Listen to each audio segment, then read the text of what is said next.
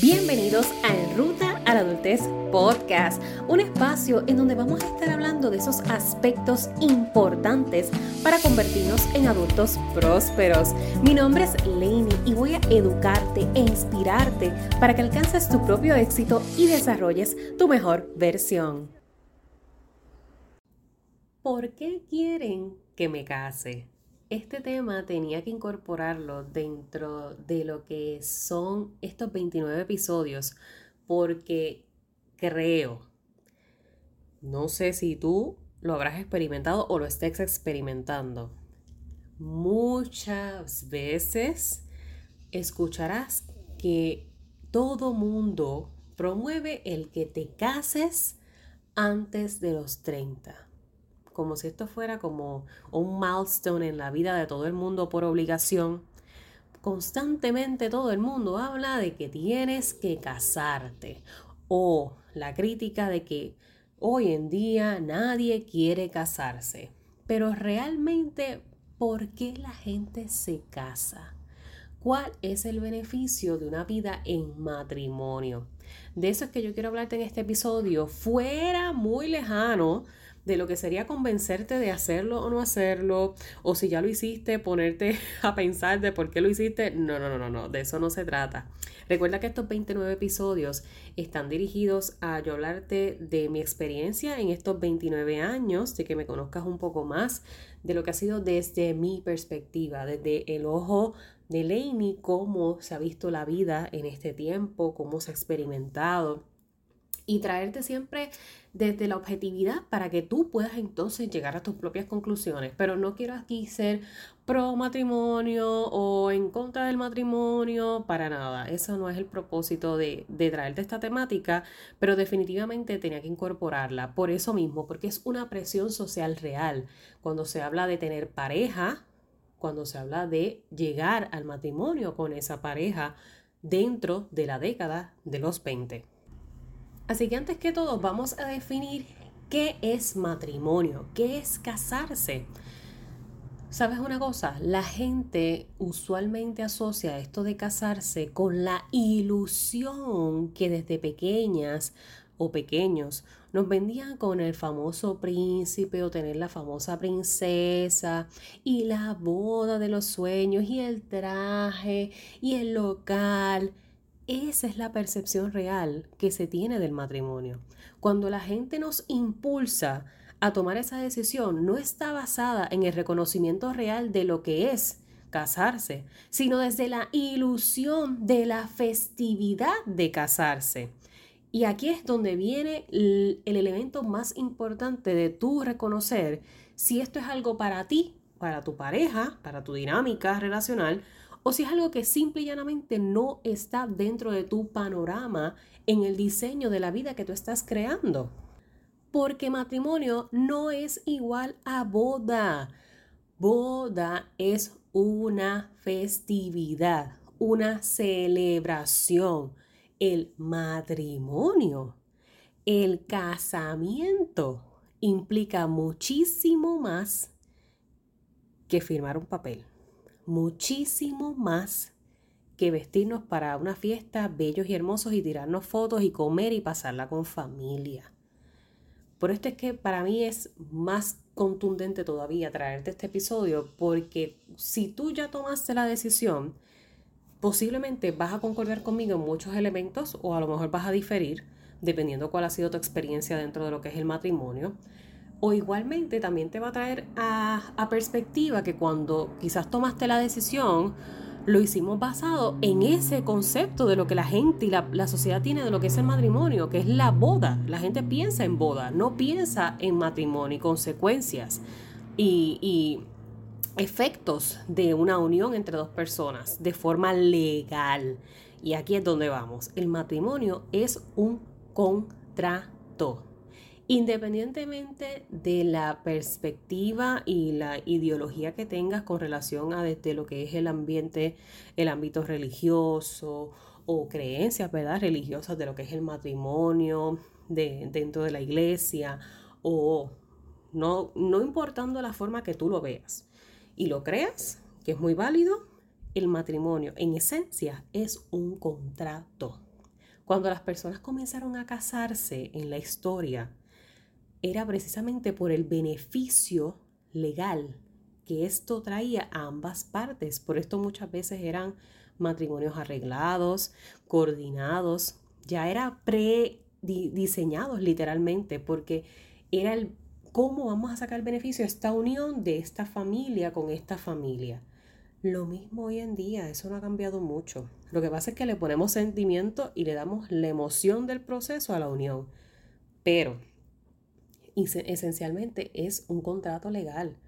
Por ende, cuando muchos de mis chicos grandes llegan con esta disyuntiva de la toma de decisión, principalmente se los tengo que definir.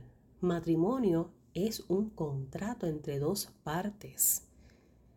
No, porque es que yo no lo veo de esa forma, porque yo para mí no es, firmar un papel definitivamente, porque luego de que se hace este contrato legal entre ambas partes, lo que sigue es una convivencia. Y en una convivencia hay muchos elementos envueltos. Estamos hablando de dos individuos con dos historias distintas, con dos trasfondos, con dos estilos de vida en un conjunto. Eso es otro papelón. Otro papelón. El uno lograr hacer ese blend en un espacio en donde estamos interactuando constantemente, intercambiando energías, en donde estamos básicamente en conjunto diseñando nuestra vida. Por ende, hay muchos retos físicos, emocionales, financieros, sociales dentro de lo que es un matrimonio. Pero retomando nuevamente la esencia legal, porque es importante, muchos jóvenes en la década de los 20 se casan, ya sea por la razón que sea, quizás embarazos que llegaron antes de tiempo, quizás circunstancias familiares, por lo mismo que te digo, el beneficio que esto va a traer a ambas partes, no importando, o por la razón de, de quererlo genuinamente.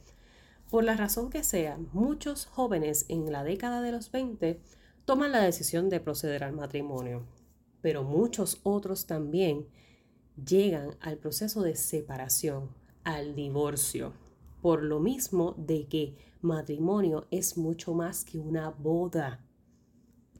Y te podría sorprender la cantidad de jóvenes adultos que en esa separación, en ese proceso de divorcio, quedan tan trastocados, no solamente a veces a niveles financieros, porque esto implica bienes, más si no habían capitulaciones, si habían capitulaciones, pero eso es otro tema, porque imagínense, ya ahí entraríamos en, una consulta legal y ese no es mi ámbito.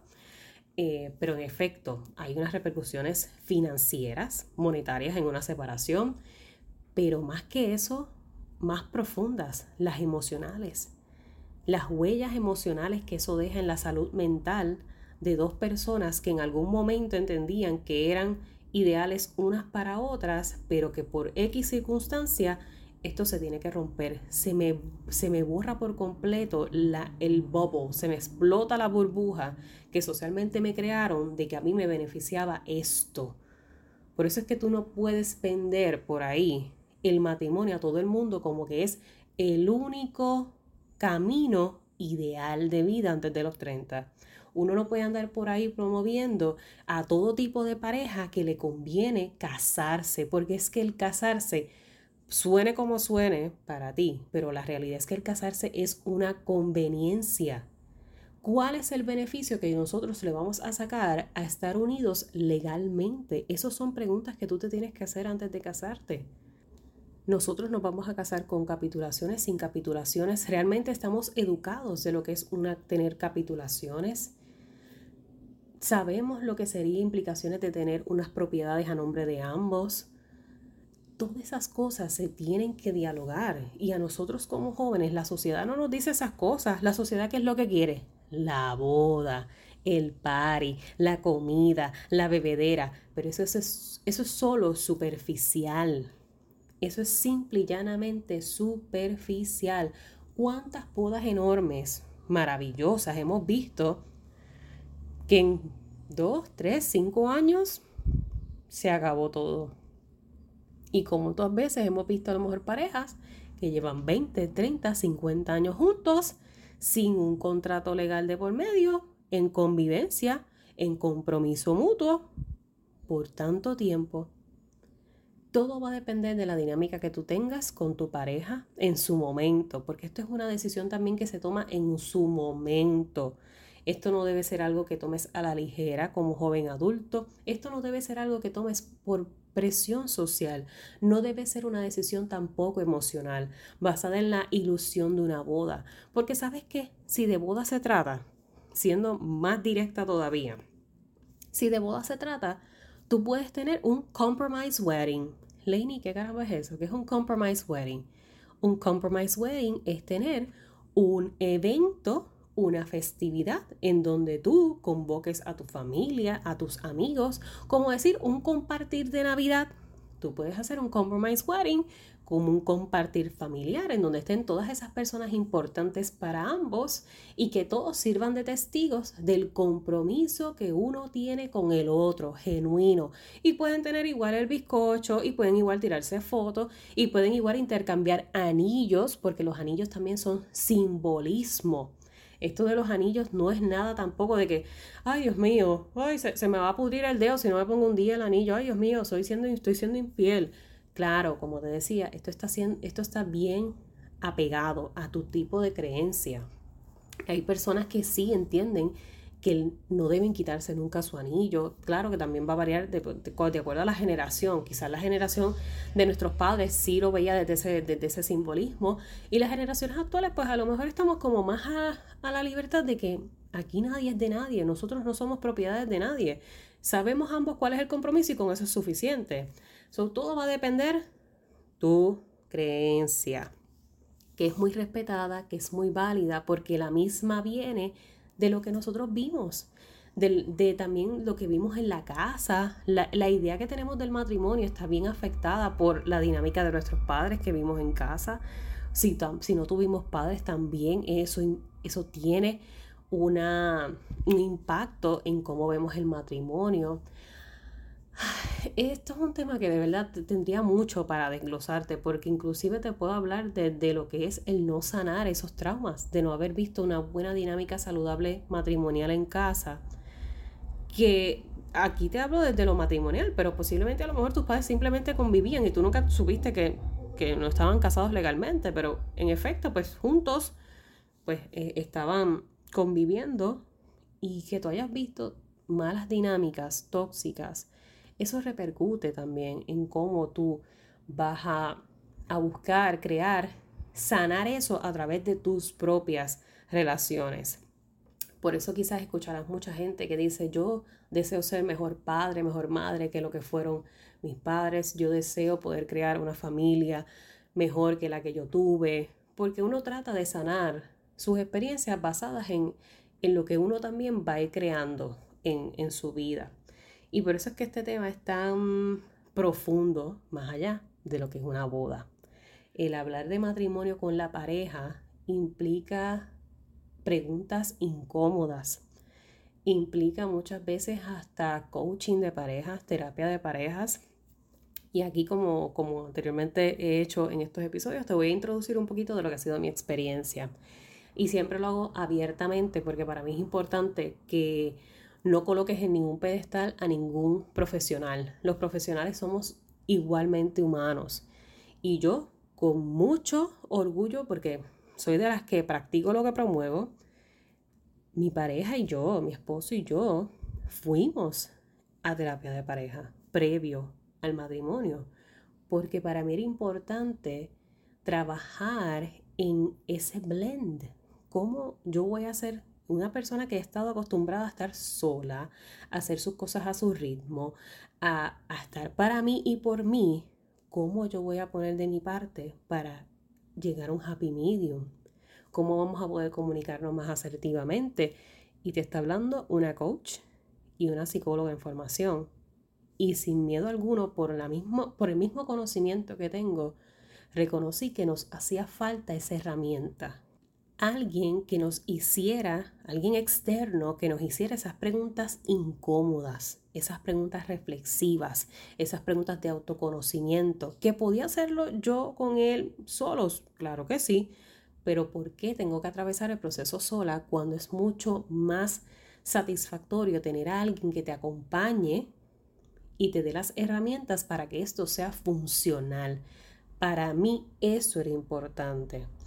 Preguntas incómodas, te puedo dar un listado bien largo, pero aquí no te lo voy a mencionar porque sé que, no, no, que esto a lo mejor no es un tema que, que le encante o que le sea importante a mucha gente, pero si es algo que tú consideras, definitivamente me puedes dejar saber y yo te puedo dar un listado de, preguntas que tú y tu pareja se pueden hacer desde la etapa en la que están, inclusive desde si tienes 16, 17 y tienes pareja y están visionándose en esa etapa, si estás en la década de los 20, si estás, ni siquiera tienes pareja, pero tú dices, Diandre Laney, eso que tú dices yo creo que es importante porque son preguntas que aunque están diseñadas para hacerse en conjunto y responderse en conjunto, respondérselas de forma individual también es compulsorio, porque ahí te da cierta perspectiva de dónde tú estás y qué verdaderamente tú quieres. Para en el momento en que yo entre en una dinámica de con otra persona,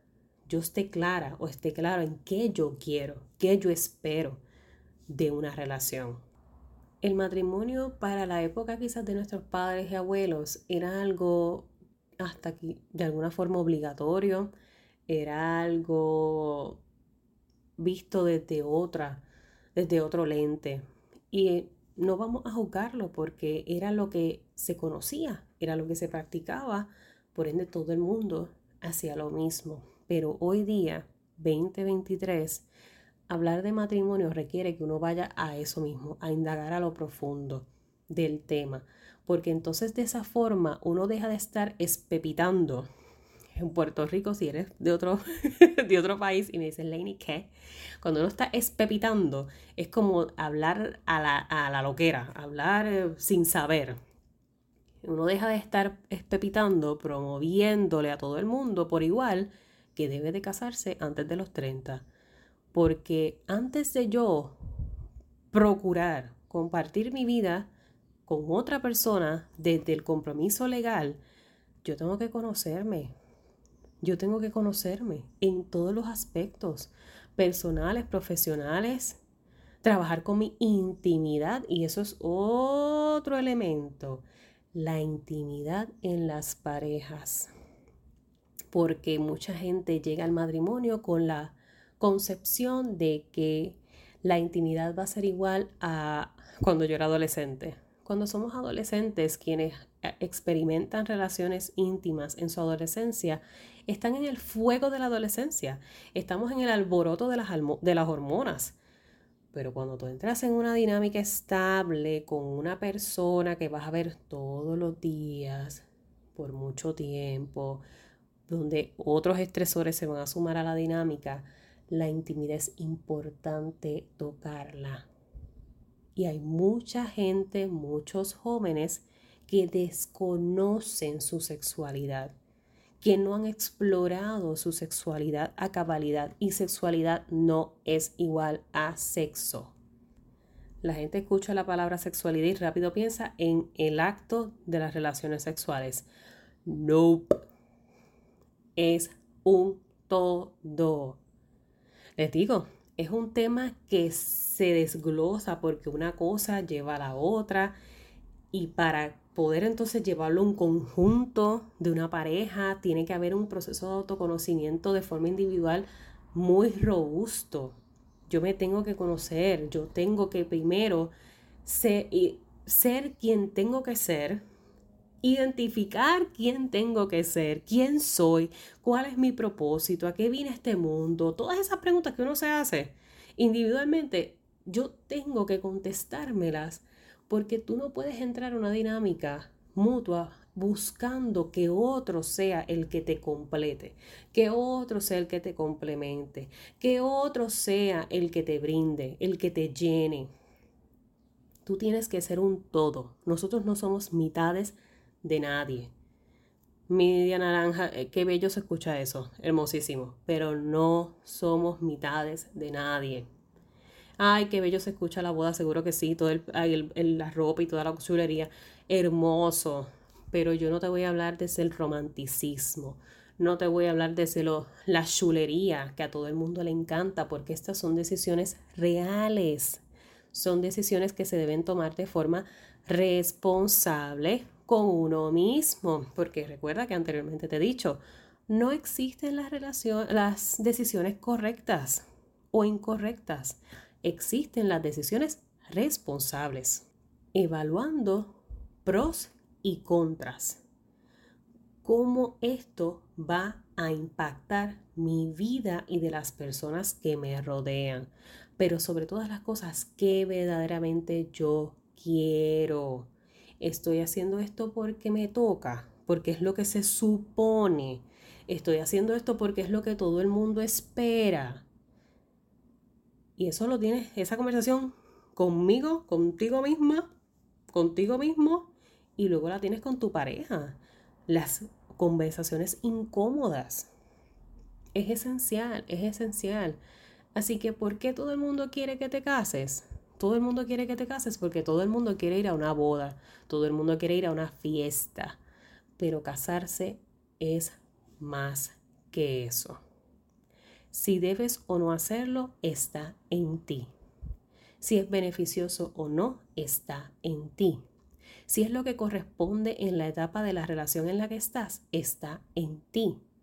Si tú ya estás en la dinámica matrimonial y hay algo que no está siendo saludable, está en ti buscar la asistencia para que lo sea. Porque qué martirio es vivir en una casa con otra persona que realmente no es la que nosotros amamos, no es la que queremos, no es la que deseamos, es la que me da más ansiedad, me da depresión, me da más dolores de cabeza.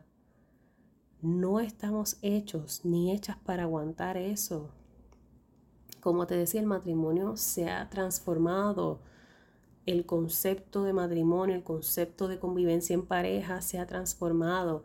Para fortuna o desfortuna, para el tiempo de nuestros abuelos, nuestros padres, bisabuelos, pues no era igual. Pero hoy día hay más información, hay más recursos, hay más conocimiento. Utilízalo a tu favor para tomar este tipo de decisión. Esto no es algo obligatorio, tú no estás atrás porque no te, no te hayas casado todavía y estés en la década de los 20. Tú no estás atrás porque no tengas pareja. Tú no estás atrás porque todavía vayas a la fiesta solo o sola. Tú no estás atrás de nadie porque tú estás en tu ritmo. Tú no estás atrás porque no tienes fotos en Instagram. Ay, que las fotos de pareja, bello. Eso es superficial. Si yo quiero que te lleves algo importante de este episodio, es que las cosas superficiales tienen tiempo de caducación. Eso no dura, eso no dura, eso es casi, casi, casi comprobado científicamente. Lo que es superficial no perdura, porque hay un trabajo interno que se tiene que hacer. Hay una autoevaluación, autorreflexión en el proceso. La boda es el frosting, las fotos de Instagram es el frosting. Lo que todo el mundo ve y quiere, el traje y todo, es el frosting hay que hablar de la mezcla del bizcocho, de la consistencia del bizcocho. Ese es el tema. Esa es la razón real por la que tú debes y realmente te sugeriría entraras a una dinámica matrimonial. No quiero que te sientas que la vida está pasando por ti y que no estás haciendo nada porque no tienes pareja, si es tu caso. O igual, si tienes tu pareja, no quiero que te sientas en la presión de que mañana se tienen que casar, si no es tu caso. O igual, si ya estás casada, pero estás en una dinámica que no te gusta, no tienes por qué quedarte ahí si no lo deseas. Todo va a depender de la etapa de vida en la que estás y la pregunta del millón. ¿Qué tú quieres?